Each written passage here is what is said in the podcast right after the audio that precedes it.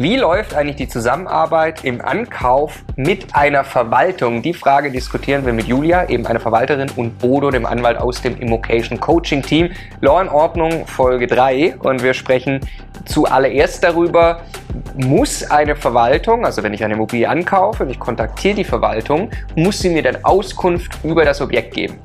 Ja, dann sprechen wir darüber, wie man eine Verwaltung nutzen kann, um an weitere interessante Objekte und Deals ranzukommen. Und wir sprechen über das Thema Verwalterzustimmung. Was bedeutet das eigentlich im Ankauf und muss ich das tun und wer bezahlt es?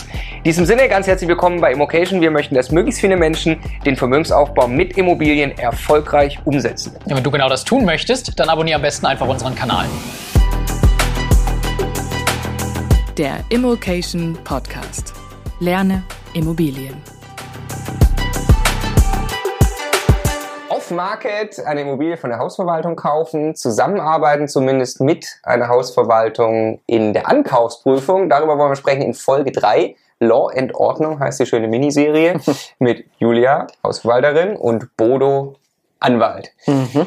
Ja, ähm, lass uns vielleicht zuerst mal sprechen, wenn, es ist ja oft der Fall, also ich kaufe eine ETW, sagen wir mal, mhm. ähm, dann ist das ja Teil einer WEG, dann sehe ich die ganzen Protokolle und dann äh, empfehlen wir auch immer, ähm, such doch mal den Kontakt zur Hausverwaltung und frag mal nach, was ist eigentlich in dem Haus los, ist die WEG möglicherweise verstritten, stehen da Sanierungen an, muss die Hausverwaltung mir darauf eine Auskunft geben? Also dir als Kaufinteressent? Als Kaufinteressent.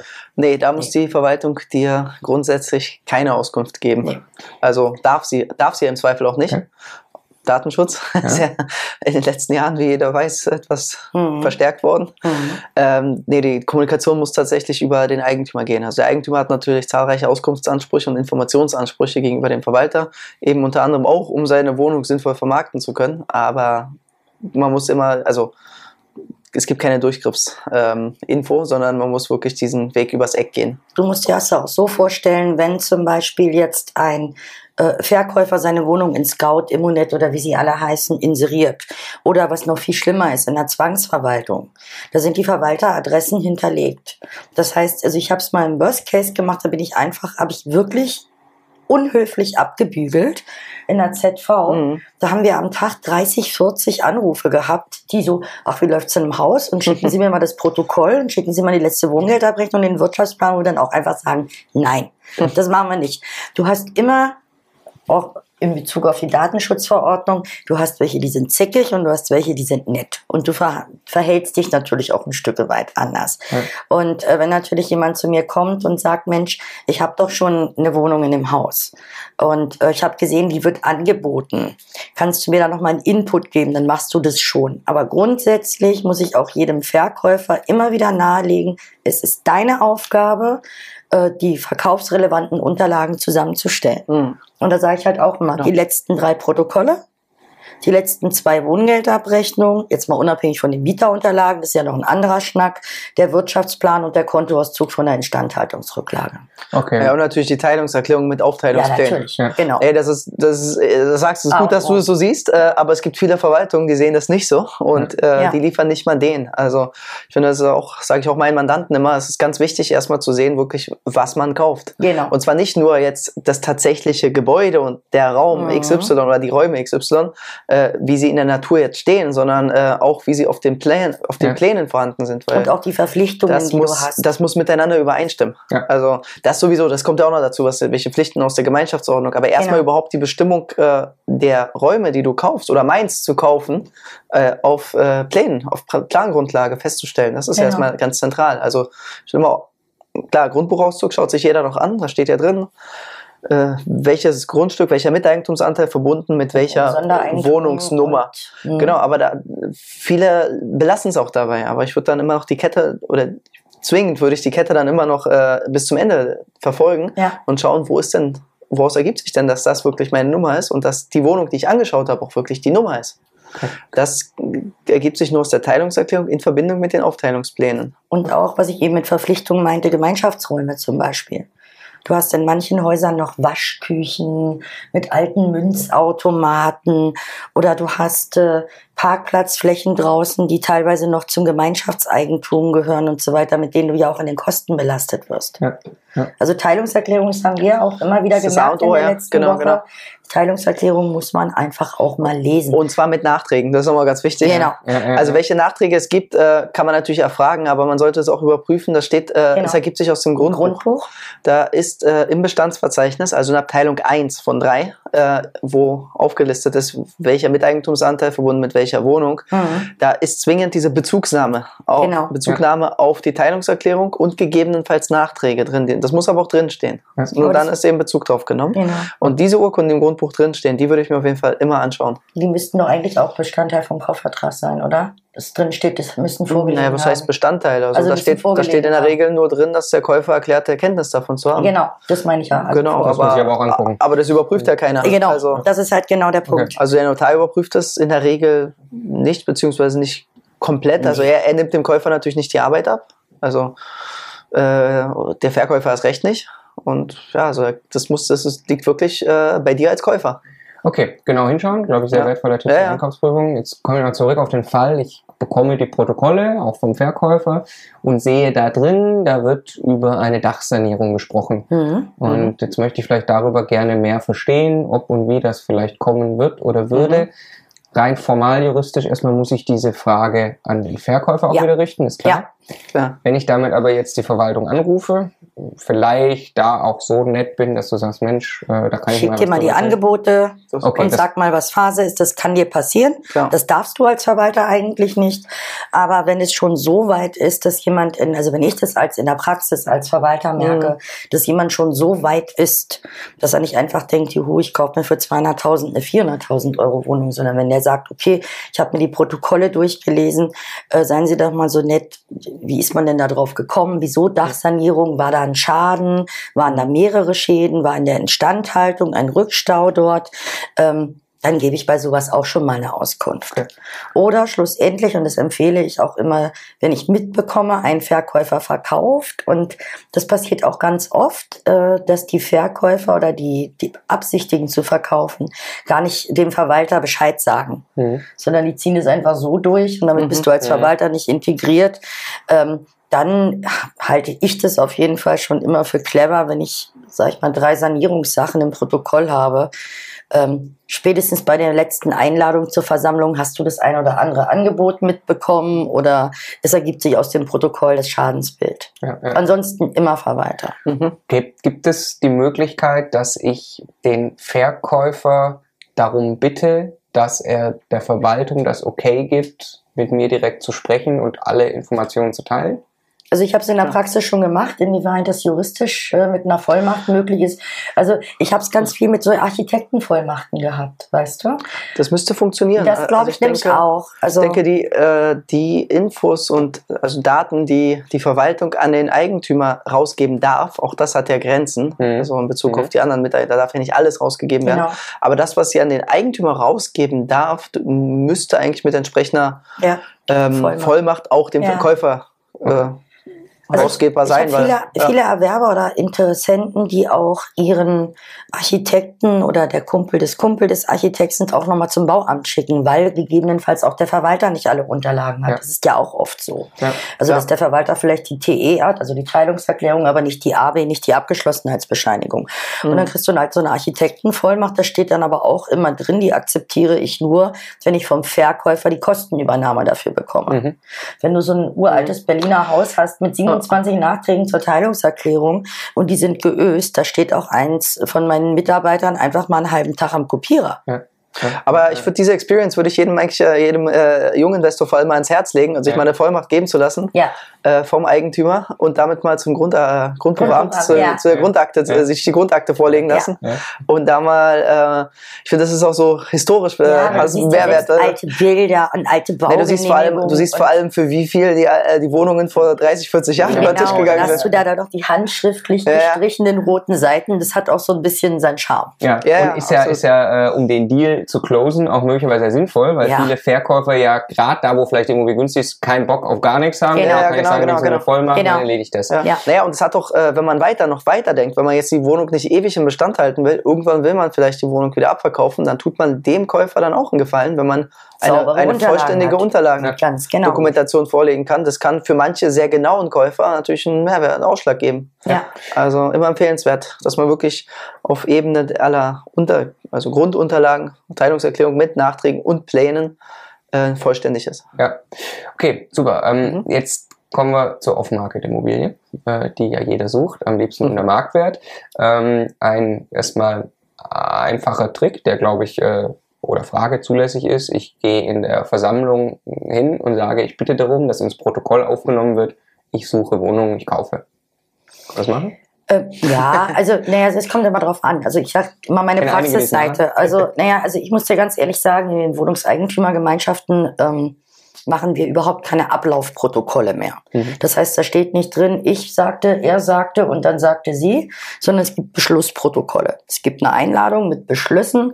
Diese Beschlüsse werden gefasst, die werden protokolliert mit dem Abstimmungsergebnis und dann hast du noch deine, deine ähm, nicht zu beschließenden Punkte ohne unter Sonstiges. Mhm. Ähm, ich versuche das immer möglichst schmal zu halten, weil jeder Erwerber, der ein Protokoll für vier Tagesordnungspunkte kriegt, äh, 17 Seiten lesen muss und ich dafür anderthalb Tage brauche, hat keiner Lust drauf. Ja. Aber da kannst du natürlich auch immer noch wenn du ein gutes Verhältnis hast zu deinem Verwalter, einfach sagen, seien Sie doch mal so nett, nehmen Sie doch mal entweder im Anschreiben zum Versand der Protokolle oder in dem Protokoll unter Sonstiges auf. Der Eigentümer XY merkte an, dass er hohes Interesse hat, weitere äh, Wohnungen in diesem Objekt zu kaufen. Äh, wenn Sie gegebenenfalls Interesse haben, das Objekt zu verkaufen, äh, die Wohnung zu verkaufen, wenden Sie sich an Max Muster at hast du nicht gesehen.de. Mhm. Also das geht schon. Mhm. Aber du kannst natürlich es auch anders machen. Du hast als Eigentümer ähm, durchaus die Möglichkeit, bei dem Verwalter eine Eigentümerliste abzufordern. Ja. Und dann kannst du auch in einem persönlichen Ding, und es ist halt auch sowas, wenn jemand schnell verkaufen möchte, hat er meistens Not. Und das möchte er auch nicht propagieren in der Versammlung oder darstellen. Dann würde ich es vielleicht eher auf dem Weg machen. Also guter Tipp, Eigentümerliste holen und Ja. die einzeln mal Anschreiben. kontaktieren. Ja? Ich finde den Weg auch eleganter, Ja. weil da kann man Ja. Leute halt wirklich persönlich anschreiben. Genau. Manche kennt man vielleicht auch persönlich, dass man wirklich Genau. ein persönliches Anschreiben äh, entwerfen kann. Genau. Äh, und naja, nicht jeder liest sich das Protokoll auch von A bis Z durch. Nee, die Also, gucken Das aber nur, also, nicht, also Genau. 80 Prozent aller Eigentümer lesen das Protokoll nur da, wo sie gucken, kostet es Geld, kostet es Geld, gibt es genau, eine Sonderumlage, wird das bei, Wohngeld bei sonstiges können die auf jeden Fall nicht mehr reingucken. Ja, da das kriegst du ja auch nicht als Beschluss hin. Das ist Nee, ja kein Beschluss, eben, genau. den du fassen kannst. Und du kannst ihn auch nicht zwingen dazu. Nee, nee, das auf jeden Fall.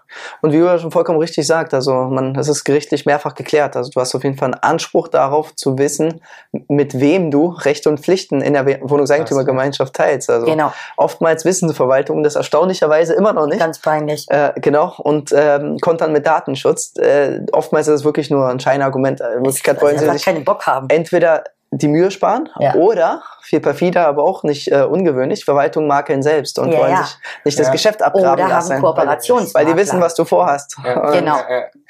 Kann beides passieren. Äh, auf jeden Fall Empfehlung, also unabhängig jetzt davon, dass man jetzt Eigentümer schreiben kann, ich weiß immer unabhängig davon gerne, mit wem ich äh, in Genau. einer Gemeinschaft bin, weil man ist ja Miteigentümer. Es ist ja Mhm. wirklich so, als würde man ein Grundstück mit einem Hausdorf zusammen kaufen. Also Genau. will man ja wissen, mit wem man kauft. Ja, Genau. ja, ja. Genau. Und deswegen, also Verwalter muss die Liste rausrücken. Ja. Was er nicht muss, ist die E-Mails und Telefonnummern. Genau. Ja. Die muss er nicht rausgeben, aber Namen und äh, Wohnanschrift. Genau. Okay, damit kann ich zumindest einen Brief schreiben. Ne? Ja. Okay. Einen Brief kannst du schreiben. Oder du kannst genau. googeln. Ich meine, heute sind in den Ja. sozialen Medien 80 Prozent unterwegs. Ja. Und aber ganz ehrlich, wenn ich eine Eigentümerliste rausgebe ähm, an jemanden, wo ich jetzt kein blödes Gefühl habe, dann mache ich immer aus dem Programm eine Adressliste Mhm. und nehme die Telefonnummern raus, aber wenigstens die E-Mail-Adresse ist Okay. dabei. Mhm. Du, also ich meine, das ist Eigentümerliste, ist probates Mittel ähm, zum Ankauf. Mhm. Kann ich jetzt auch noch, Julia, mich mit dir gut stellen und sagen, ja, du hast, du siehst ja so viel und wenn welche verkaufen wollen und könntest du mich, mir nicht mal rechtzeitig Bescheid geben, wenn da einer verkaufen möchte? Ähm, ja, natürlich kannst du das machen. Ähm, es ist halt unterschiedlich. Also selbst wir in der Hausverwaltung haben eine Maklerabteilung, Mhm. die trotzdem autark ist zur Hausverwaltung. Also wenn der die Wohnung verkauft, kriege Mhm. ich da jetzt nicht meine nächste Gucci-Handtasche. ähm, aber natürlich siehst du natürlich zu, dass dein Unternehmen auch funktioniert. Ähm, Es passiert aber relativ selten. Also ich habe wirklich in den vergangenen Jahren, ich glaube, drei oder vier Wohnungen gehabt, wo ich einen privaten Kontakt hergestellt habe, wo mich Erwerber, äh, Eigentümer angerufen haben und gesagt haben, du, ich muss ganz schnell verkaufen. Aus welchen Gründen auch immer. Hast du nicht jemanden, wo du weißt, der ist liquide, der braucht nicht, der muss sich nicht um eine Finanzierung kümmern oder der zahlt einen guten Kaufpreis. Habe ich schon gehabt, aber es ist relativ selten, weil die gehen nicht an den Verwalter ran. Ja, ja.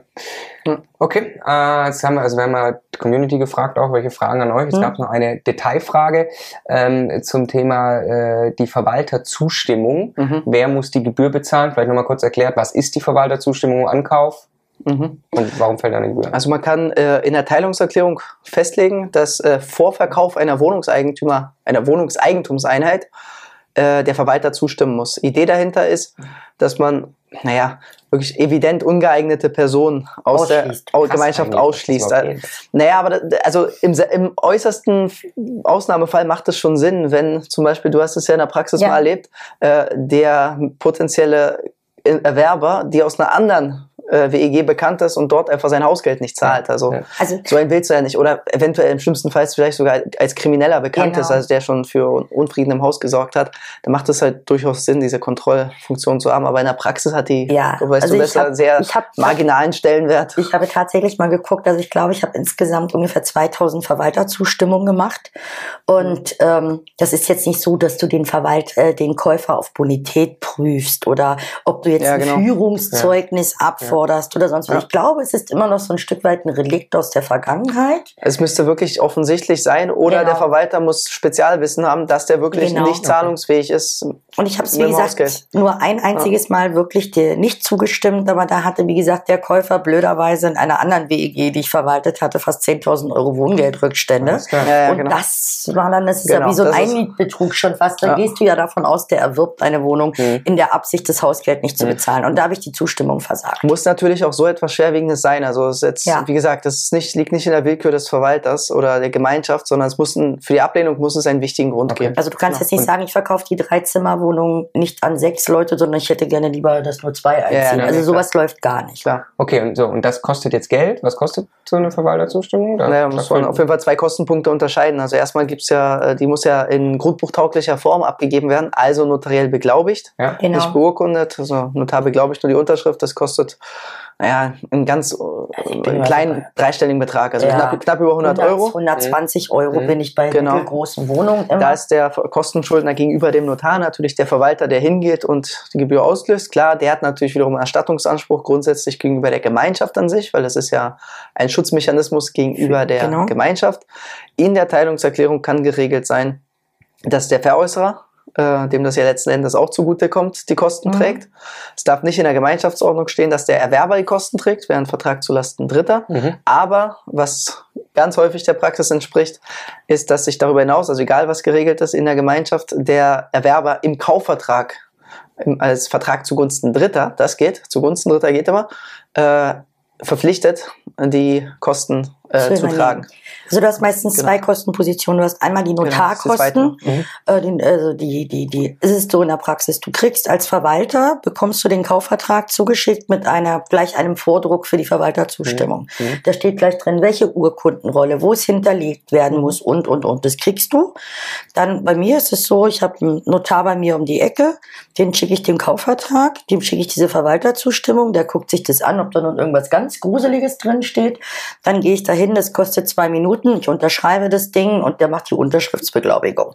Dann kommen aber meistens noch die Kosten für den Verwalter dazu. Ich kenne keinen Verwalter, der laut Verwaltervertrag nicht dafür auch nochmal Geld nimmt. Genau, das ist wichtig. Das muss aber vereinbart sein. Genau, also es kann nicht einfach so nehmen. Das muss äh, mit der genau. WG, also Damals zum Beispiel im Ver Verwaltervertrag konkret genau. auch beziffert äh, drinstehen. Also ich sage bei den Erwerbern eigentlich immer, rechnet mal immer so roundabout 300 Euro, die ihr noch bezahlen müsst, wenn die Verwalterzustimmung erfolgen muss. Ja, schon ja. relativ hochpreisig, aber kann, also langer Weg um die Ecke. aber kommt vorher. Wunderbar, das war Folge 3 von Law Ordnung. In Folge 4 sprechen wir über die Mutter aller Mietermanagement-Fragen. Was tun, wenn ein Messi die Wohnung bewohnt? Wir sehen uns in Folge 4.